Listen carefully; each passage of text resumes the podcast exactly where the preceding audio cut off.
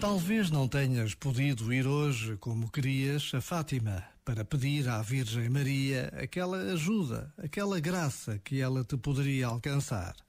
Mas lembra-te, Maria é mãe, mãe de Deus e mãe dos homens. Conhece bem os seus filhos e está tão atenta a cada um que a todos ouve em qualquer lugar, a qualquer hora. Pede-lhe o que precisas, agora, onde estás, com fé. Este momento está disponível em podcast no site e na app.